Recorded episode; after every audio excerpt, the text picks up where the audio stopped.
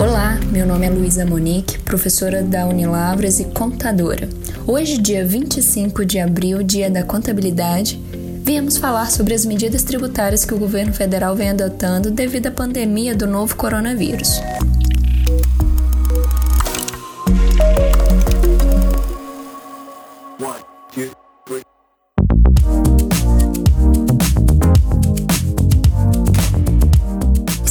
Enfrentando um momento crítico e desafiador para a economia mundial. As projeções que nós realizamos em janeiro já não irão ser mais as mesmas. Cada vez mais, o empresário deve preservar seu fluxo de caixa. Afinal, o momento é de incerteza. Por isso, mais do que nunca é necessário realizarmos uma gestão contábil, tributária e financeira nas empresas. E aí, empresários, neste cenário, Vamos valorizar o contador. O papel deste profissional é crucial. Enquanto profissionais contábeis, precisamos levantar, analisar e adotar as melhores medidas para os nossos clientes. Afinal, buscamos amenizar o impacto dessa pandemia nas suas atividades e em seus resultados. E olhem que a cada dia temos uma medida tributária nova divulgada pelos nossos governos. E aí precisamos ficar atentos quanto ao governo federal, estadual e municipal. Mas Luísa, o que os governos fizeram efetivamente até agora? Postergaram os prazos de pagamento dos principais impostos. Ah, mas é suficiente?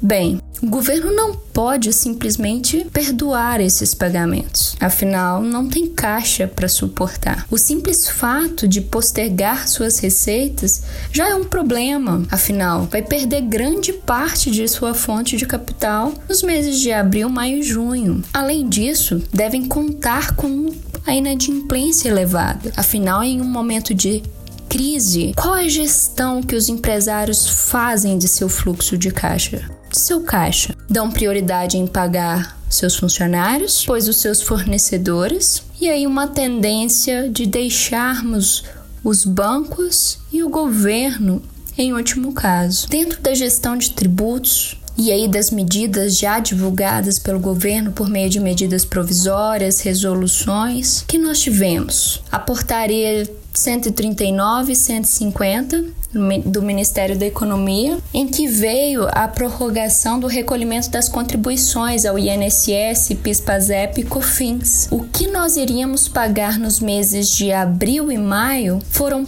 prorrogados para agosto e outubro. Vejam bem, nós estamos falando aqui de quatro meses de postergação neste caso. É um impacto significativo para o empresário que já estava contando de ter essa saída e só teremos em agosto. Ah, Luísa, mas e aí vai acumular?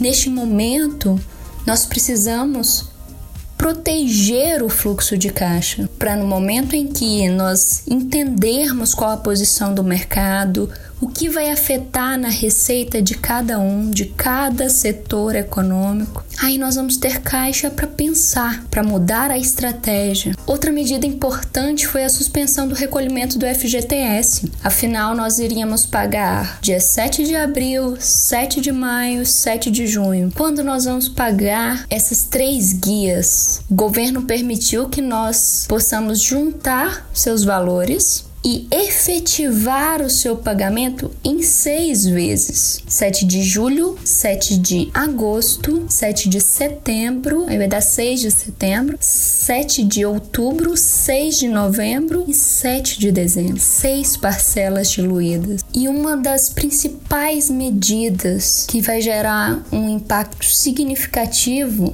pelo volume. E aí, o que nós iríamos pagar nos meses de abril, maio e junho, quanto aos tributos federais, nós vamos pagar em outubro, novembro e dezembro. E os impostos estaduais vinculados a esse regime tributário, nós vamos pagar em julho, agosto e setembro. Então não estranhem se vocês tiverem duas guias. Precisamos e aí nós vamos fazer um recolhimento a nível federal e um recolhimento a nível estadual e municipal dentro do Simples. Nós vamos detalhar no nosso blog.